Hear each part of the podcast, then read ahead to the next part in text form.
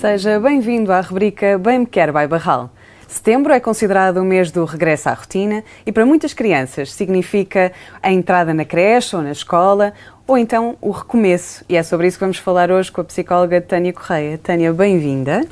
Obrigada. Temos aqui duas fases completamente distintas, uhum. mas igualmente desafiantes, quer para os pais, quer para os filhos. Uhum. É? Sim, sem dúvida. Bom, como dizias, para uns é a entrada pela primeira vez que traz uma série de, de desafios também associados. Para outros é o regresso e às vezes as pessoas questionam-se um bocadinho o que é que é mais fácil ou mais uhum. difícil.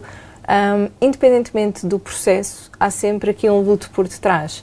Sendo, como temos vindo a falar até noutros episódios, agora já temos especialistas do é luto connosco, um, há este, portanto, esta despedida de uma realidade para eu me adaptar a uma realidade nova.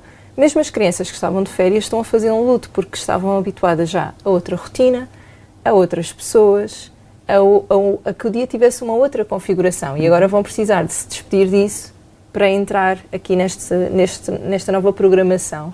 Quem entra pela primeira vez, claro, também vai sentir muito isso e olharmos para isto como um luto dá-nos aqui uma compreensão muito interessante e uma empatia muito diferente por aquilo que vão ser as emoções que estas crianças vão sentir, aquilo que vão ser os comportamentos delas ao longo do, do tempo. Uhum. E como é que os pais podem participar neste processo de luto? Bom, ao identificarem que é um luto, eu, como dizia, acho que a empatia vai ser diferente, uhum. porque aí nós conseguimos ter uh, esta compreensão tal como faríamos com outra pessoa qualquer, como se fosse um adulto num processo de luto. Nós geralmente não chegamos a alguém que está a passar por um processo de luto a dizer vá, tens que parar com isso, vá, não Sim. engole o choro. Nós não temos este género de reações. Nós entendemos que isto era, havia uma certa realidade que esta pessoa estava habituada e ela perdeu uma realidade, uma pessoa, algo, ela perdeu e agora está aqui neste recomeço.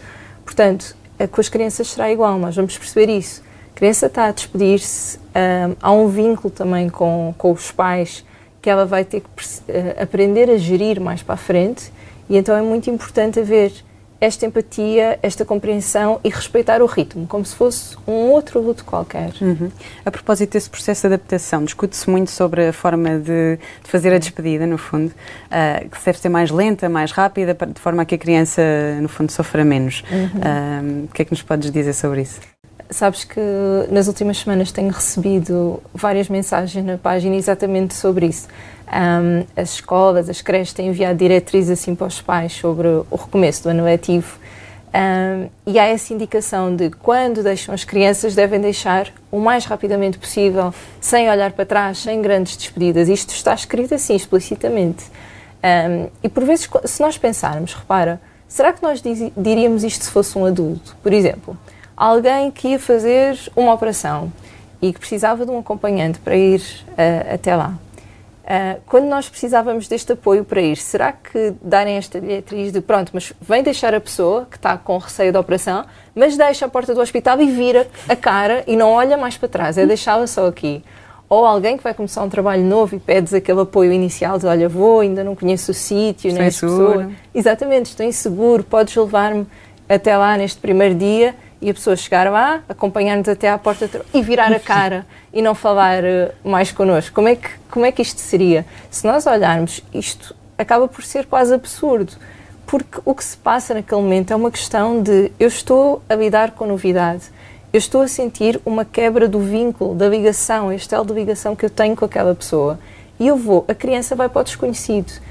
As crianças, ainda que até eventualmente tenham visitado o espaço antes e conhecido um bocadinho as pessoas, elas não têm ligação com aquelas pessoas e não foram elas que escolheram propriamente o sítio onde estão a ficar.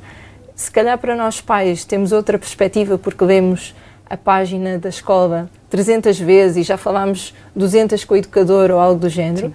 para a criança é totalmente novo e desconhecido. Portanto, um, esta ideia de simplesmente quase depositarmos e virarmos costas, nós estamos a tentar evitar o choro, porque nos incomoda, porque não sabemos lidar com, com ele, porque não, também não nos permitiram chorar muitas vezes. Mas esse choro ele não tem propriamente que ser visto como algo negativo. Ele é um, faz parte do tal processo de luto, de adaptação que temos estado aqui a falar. Portanto, exteriorizar também. Exatamente, exteriorizar, mostrar o que está cá dentro. E ao, ao fazê-lo, a criança vai se reorganizando. Agora, o que não pode acontecer é a criança estar a exteriorizar e ficar em desamparo. Não haver ninguém que a ajude. Uhum. Aí sim, aí nós temos uma criança que está a desregular-se e ao estar sozinha nesse processo é negativo. Se eu tenho uma criança que chora, mas ela está a ser apoiada quer por mim, no tempo que eventualmente os pais podem ficar, que nós sabemos que nós estamos num país que haja propriamente uma licença de adaptação à creche, que as pessoas podem tirar e fazer um processo. Uh, mas o tempo que eu, em que eu posso eventualmente estar e em que eu estou ali com a criança a assegurar que o nosso vínculo continua estabelecido e ela passa para outro adulto que ainda que não seja uma boia de salvação para ela, é como se fosse uma boia que está, um bocadinho enchida, ela agarra-se mas não sente aquela estabilidade ainda, com a dedicação, uh, o contacto e esta validação emocional, a criança vai sentir a boia encher e vai perceber cada vez mais e agarrar-se como eu agarrar-me a esta, que são os pais, ao agarrar-me a esta boia nova, eu recebo uh, configurações semelhantes uhum. em termos de segurança. Tânia, e quando dizem tantas vezes aos pais, olha que depois ele nem chorou, tu foste embora, isto foi só uhum. enquanto estiveste aqui, ele depois uhum. esqueceu-se e não ligou mais. Isto continua a acontecer muito. É? Sim, a culpa depois que isso gera nos pais, Sim. não é? Que parece que nós somos uma uma influência, influência. Exato, negativa na vida dos nossos filhos, que eles estão Sim. Fantásticos sem nós e nós chegamos e eles ficam desregulados, ficam muito pior. Isso não é verdade. O que se passa é que muitas vezes as crianças estão em contenção, que é o que falávamos agora. Como o objetivo é que elas não chorem, elas começam a perceber-se que é assim que as coisas funcionam. E elas começam a conter cada vez mais, ou para agradar os adultos que estão à volta, porque percebem que é o que é esperado, ou porque aprendem que ninguém as vai tirar daquele estado, uhum. que é o que se chama de desamparo aprendido. Eu aprendo quando estou no meu pior e maior sofrimento, não há ninguém que vá aparecer. Então, o nosso sistema interno tem, funciona muito bem, graças a Deus, o nosso cérebro tem si uma, uma, uma, forma de funcionamento muito boa. Quase como nos carros, quando os carros começam a aquecer demasiado, nós ouvimos aquela ventoinha, não é? No carro de refrigeração, que é para a temperatura uh, equilibrar, acontece o mesmo. A criança entra numa, numa zona de dor tão grande que ela percebe que, o sistema percebe que isto está a ser demasiado doloroso, ela quase que não consegue funcionar a partir daqui. Então, o que é que vamos fazer? Ela vai deixar de investir, ela vai deixar de comunicar o que precisa, nomeadamente a partir do choro. E estar depois neste estado de contenção é o que faz com que, quando os pais chegam, finalmente chegam as figuras com quem ela tem à vontade e, e, e, em quem ela sabe que se pode apoiar, e aí vai sair tudo o que esteve contido uhum.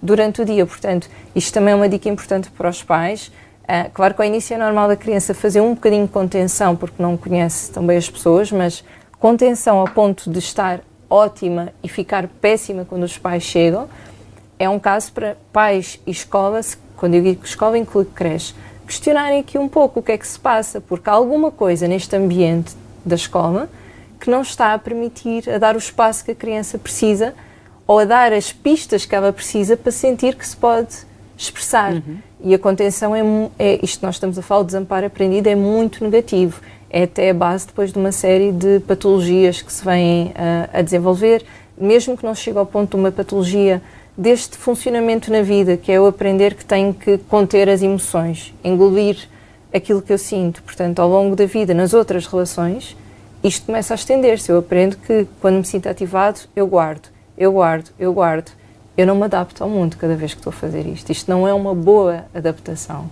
E esta ideia dos pais desaparecerem de repente, para que a criança não note, não chore, isto que consequências é que, é que traz? Repara, é, a questão é o choro, já viste a maneira, não é? Nós andamos a fugir do choro, do choro. de uma maneira uh, que depois isto impacta tudo, é quase o objetivo de vida, garantir que a criança não chore. Uhum. Quando eu reforço, eu sublinho aqui, a criança chorar não é propriamente negativo faz parte de um processo de adaptação, desde que esteja amparada. Sim, e a verdade é que o, o inverso também não é sinónimo de uma boa adaptação, não é? Uhum, uhum, claro que sim. E, portanto, quando, a criança, quando nós desaparecemos, nós estamos, a criança está numa fase em que a base dela é a previsibilidade, ela perceber mais ou menos o que é que pode acontecer a seguir. Quando eu desapareço e ela depois se apercebe, ok, eu evitei vê-la chorar, para mim foi ótimo, uhum. não sentia dor, mas quando ela se apercebe, ela vai iniciar aqui uma série de processos de sentir abandono, de sentir que eu não sou uma figura confiável, que não, não tenho um comportamento previsível e ela vai passar a estar muito mais atenta a partir daqui. Muitos pais às vezes chegam ao acompanhamento depois dessa estratégia e o que é que elas têm? Crianças com perfis ansiosos. Porque a criança, como sabe que os pais podem desaparecer, ela ainda fica mais. Uh, não é pegada no bom sentido, é uma pegada de uh, quase presa com uhum. este medo. Eu não vos posso deixar afastar. Então, mesmo em casa, depois passam a andar sempre atrás dos pais. Qualquer indicador de que os pais vão sair, a criança já começa uhum. com comportamentos ansiosos e aí sim vai chorar mais. E um choro, esse sim é de angústia, porque não sabe o que é que vai acontecer a seguir, o que é que pode contar de nós.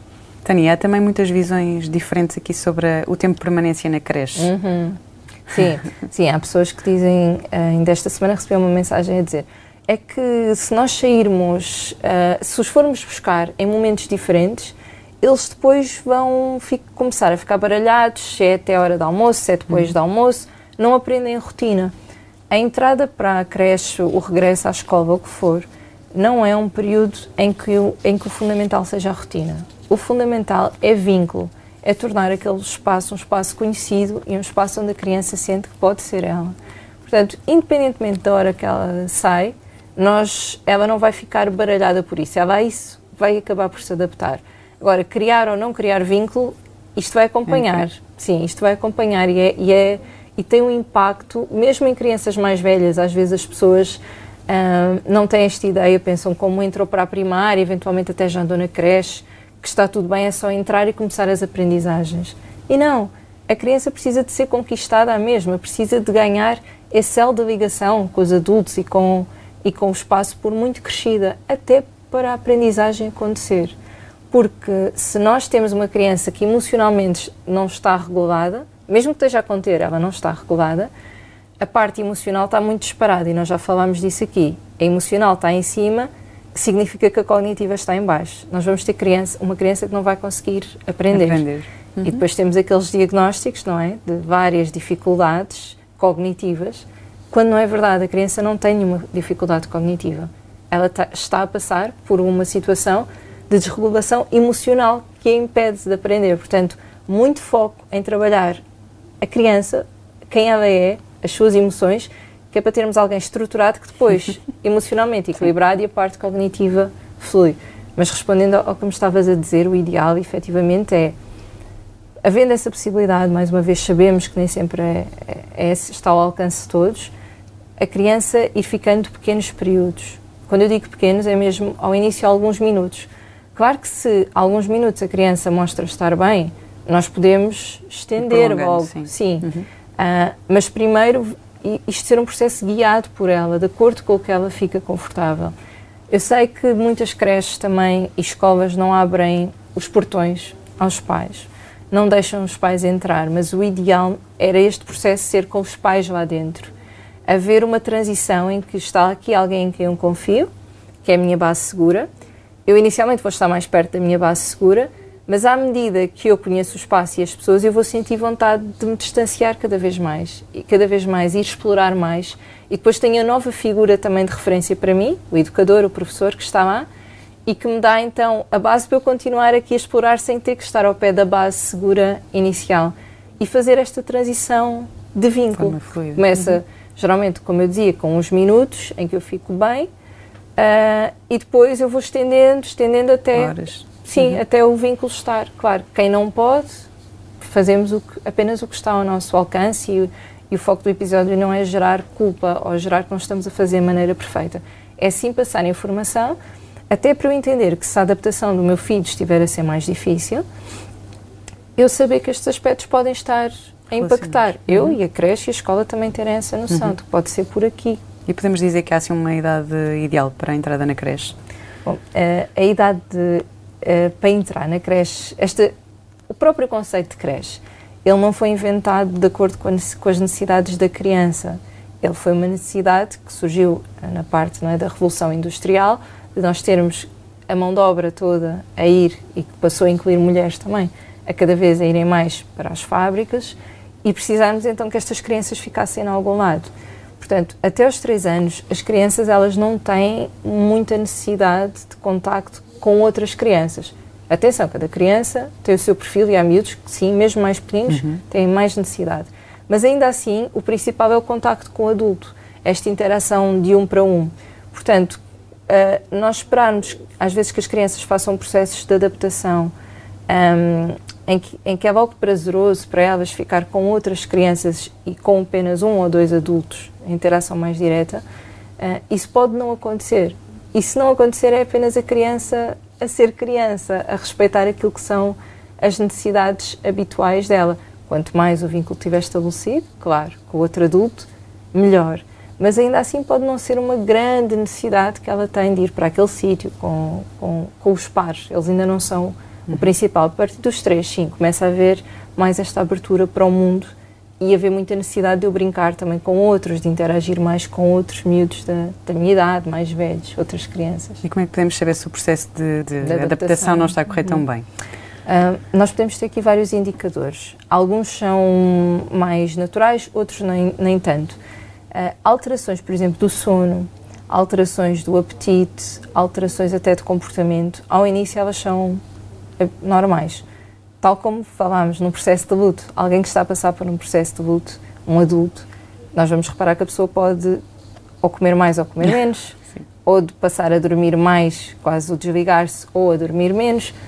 Tudo isto faz parte. Agora, uhum. se isto se mantiver muito tempo, ou se for assim uma intensidade muito grande, significativa, convém ser avaliado. As alterações de comportamento também. Geralmente, ao início, as crianças ficam assim um bocado como se fossem mais irritadiças quando depois voltam para casa, porque elas estão a dar sinais deste processo que estão ali a passar, a tirar mais coisas para o chão, a dizer mais nãos, aqui há alguma resistência uh, e até em alguns comportamentos que elas, por exemplo, criança que já ia à casa de banho e limpava-se sozinha. Regredido, não é? Já, é, já comia sozinha, já, já tinha aqui uma série de... até já, já ficava a adormecer sozinha, eventualmente. E de repente não. Precisa uhum. que eu vá com ela à casa de banho, precisa que eu lhe dê de comer, precisa que eu volte a dar o banho, que me deite com ela. Esse regredir, como dizias, é natural. Ele não é propriamente um regredir, ele é um pedido de certeza de que nós ainda estamos ali para a criança. É como se ela, ela sente o, o afastamento, não é? E é como se ela nos perguntasse: Olha, hum, eu ainda posso contar contigo? Tu ainda vais estar aí para mim? Então ela precisa desta garantia. É, é uma espécie de passo atrás para eu ganhar o balanço para depois avançar à vontade. É uma dependência saudável, positiva, para eu vir a ganhar autonomia. A autonomia vem sempre de dependência, sempre. Não é? Nós temos esta crença social de que a autonomia surge do nada. Não é assim que Sim. funciona. A autonomia saudável, porque há as pessoas que aprendem e as crianças que aprendem a funcionar sozinhas no desamparo aprendido, porque sabem que não podem contar com ninguém. Nós não queremos isso. Nós queremos uma criança que se apoie em nós, que sabe que quando pede estas provas quase de amor, estás aí, posso contar contigo, nós respondemos e ao respondermos, ela tem aquele degrau de pronto, ok, isto Agora está aqui. Agora estou capaz. pronta, uhum. sim, sim, para continuar a avançar. Algumas estratégias também é importante, acho que falarmos lá para casa, de que podem facilitar um bocadinho estes processos de manter o vínculo, para a criança sentir que ainda estamos ligados durante o dia. Por exemplo, fazer um desenho, a criança faz um desenho na minha mão e eu faço um desenho na mão dela, na mão, às vezes um bocadinho mais no braço, porque depois durante o dia eles lavam as mãos e depois choram porque sentem que quase Deixa que o pai ou a mãe estão a desaparecer. Portanto, fazermos estes desenhos um no outro uh, faz com que a criança sinta que um pedaço de mim permanece nela, um pedaço dela uhum. permanece em mim. Uh, por exemplo, pôr perfume, há pessoas que usam isso, pôr um pouco do nosso perfume na criança para ela durante o dia ir sentindo o nosso cheiro e ainda se sentir também ligada a nós. Construímos adereços, fazer uma pulseira. Idealmente fazer, claro que podemos comprar, mas fazer dá ainda aqui um, um bocadinho mais pessoal, uhum. sim. Uh, uma pulseira, um colar que eu faço com a minha criança, um autocolante, qualquer coisa que mostra e que nós trocamos uma com a outra e que mostra nós que estamos a usar ali, água, algo igual uma à outra e que sim, uhum. e continuamos ligadas ou para crianças um bocadinho mais velhas, recados, por exemplo, na, na mancheira, no estojo, uh, pequenas mensagens assim de amor e de segurança para que essa ligação seja mantida durante o dia. Este, estas estratégias facilitam uh, a transição. Uhum. E no fundo também é termos consciência de que este não é um processo só da criança, não é? Sim, continua a existir muito esta ideia de que a adaptação uh, é algo que a criança tem de fazer E aqui eu continuo, sempre que começa o ano letivo, chovem mensagens e eu continuo a perceber isto na prática. É mais do que uma ideia pessoal, eu constato isto. Uhum. A adaptação continua a ser um processo que as escolas às vezes se descartam, não todas, obviamente, mas algumas se descartam um bocadinho. Uh, quando a construção do vínculo depende muito de quem lá está, depende muito da postura daquele adulto, de como a criança é acolhida, não depende do comportamento dela, não depende dela, do que ela faz, depende de como eu recebo, como eu reajo àquilo que a criança faz. Portanto, quando a escola diz, ah, ele está, uh, está a ser muito difícil a adaptação, porque essa é outra crença, de que todos têm que, porque a menina Joana demorou duas semanas, então o menino Afonso também tem que demorar duas semanas. Não, crianças demoram semanas, outras meses. Então o problema a... está sempre na criança, não é? É, nessas comparações e nesta ideia de ele ou ela não se está a adaptar. E quando eu pergunto às pessoas, ok, e o que é que a escola diz que está a fazer a esse nível? Os pais não sabem. Dizem, não sabemos, a informação que nos passam é que não se está a adaptar. Portanto, nós precisamos ter esta visão de equipa, em que pais e escola se juntam para perceber quais são as necessidades da criança, o que é que está a faltar e como é que nós vamos responder.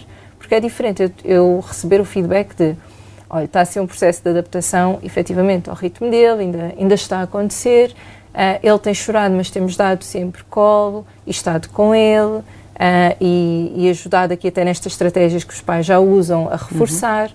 Uhum. Isto é um, é outro tipo de conversa, não é? Aqui temos uma escola que está a fazer. Ativamente. Sim, sim, sim, não está a ver a criança como o problema.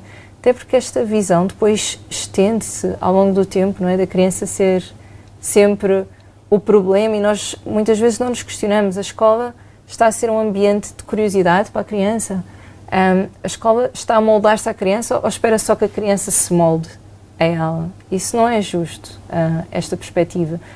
E às vezes até certas cobranças que nós temos, porque há crianças que não se adaptam, Kátia, e sinceramente, ainda bem que não o fazem. Quando chegam às sessões, os pais dizem, não se está a adaptar, e eu percebo a configuração que a escola tem, eu penso, olha, ótimo, parabéns ter uma criança saudável. Ainda bem que ela não se adapta, porque isso era resignar-se. Uhum. E nós não queremos crianças resignadas.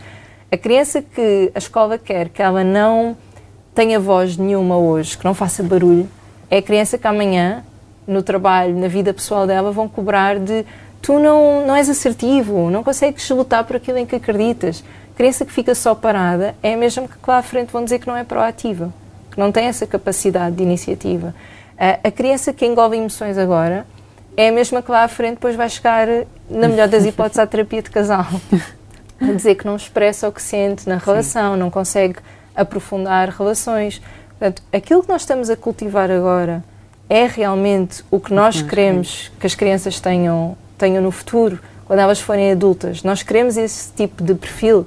Se nós não queremos, então não vamos pedir a uma criança que se adapta agora, porque o contrato não funciona assim. Não se diz adaptas-te até aos 15 anos, mas depois dos 15 para a frente, ou dos 18 para a frente, ou dos 20 para a frente, transformas-te noutra pessoa. Já podes ser super assertivo, super proativo, a falar das tuas emoções, chora, por favor, chora, é tão importante chorar. Não vai funcionar assim, também. Tá Portanto, termos isto muito, muito presente. Olha, e que, que, que, questões é que os pais podem colocar para irem percebendo em que ponto está a criança na escola ou na sim, creche? Sim, é, é muito esta base do que é que está a ser feito. Quando nos colocam qualquer questão sobre os nossos filhos, perguntar o que é que está a ser feito, o que é que podemos fazer em conjunto uh, para que isto venha a ser alterado e identificar esta parte do vínculo também, como é que está a ser estabelecido, não é? Porque vão-nos dizer, ah, porque não, a criança ainda não faz isto, então, ao início, quando começam é, os, os primeiros relatórios, é muito à base de ainda não se senta sozinho, ainda não faz isto sozinho. Ok, mas a criança está num ambiente já que lhe permita, ainda não sabe contar até não sei quantos, uhum. está num ambiente que permita já essa aprendizagem, como falávamos há pouco. Então, começar a analisar também isto nas escolas. Uh, o que é que está a ser feito? Estamos a criar um ambiente que ela, que ela necessita ou não? Uh, e haver também a noção se as portas estão abertas para esta comunicação, porque há muitos sítios que não têm. E aqui eu acho tão importante os pais confiarem no seu instinto. Geralmente, quando os pais chegam à sessão a sentir que, aquela adaptação, que há algo naquela adaptação que não está a correr bem, que há algo um pouco mais profundo que se pode estar ali a passar, e há pouco não, não falei, mas por exemplo, a parte do controle dos esfíncteres, não é? Daqui desta parte, Sim. esta musculatura que controla a, a, urina, as fezes, essas alterações também são sempre assim um sinal de, de alarme para nós. Uhum. Quando se desregula com o início da escola e se mantém, geralmente é a parte emocional que bem desequilibrada e às vezes é por situações que até têm algo a dizer. Uh, portanto, quando nós temos estes sinais já da criança, falamos com a escola, não sentimos abertura, os pais têm um instinto capaz de identificar isso, capaz de, de separar de o que é que sou eu a achar e o que é que são pequenas pistas que eu já apanhei, às vezes até a forma como a educadora recebe a criança e pega na criança, ou como o professor disse qualquer coisa quando a criança ia entrar. Uhum. Os pais conseguem detectar isso aqui é numa... É confiar, no fundo, mais nesse Sim, instinto, levar, é? levar esse instinto mais a sério. Claro que, idealmente, tendo já a parte da nossa história minimamente trabalhada. Porque muitos de nós não tivemos adaptações saudáveis, não tivemos primeiros tempos saudáveis na escola e há pessoas que ainda têm isso tão marcado que depois projetam isso na criança, naquela primeira, naquela primeira experiência. E então tudo o que vem não tem a ver com o que estão a ver e aqui agora, é quase de, como falámos no último episódio. Estão aqui, mas estão a ser remetidas lá para trás. De, sim, uhum. sim. E isto uh, convém nós termos presente se, como é que está a nossa história a esse nível. Encontrando aqui um ponto de equilíbrio, o instinto então funciona livremente e de forma muito competente e, e precisamos de ter uh, isso presente. Uhum. Obrigada, Tânia. Uhum. E porque esta é uma fase também propícia a alterações comportamentais, não é? é? No próximo episódio da nossa rubrica Bem Me Quer Vai Barral, vamos falar sobre aquele que é o grande desafio comportamental que os pais, no fundo, enfrentam à medida que os filhos vão crescendo. Falamos, claro, daquilo que tantas vezes chamamos as birras, não é? Uh, por isso já sabe, não perca.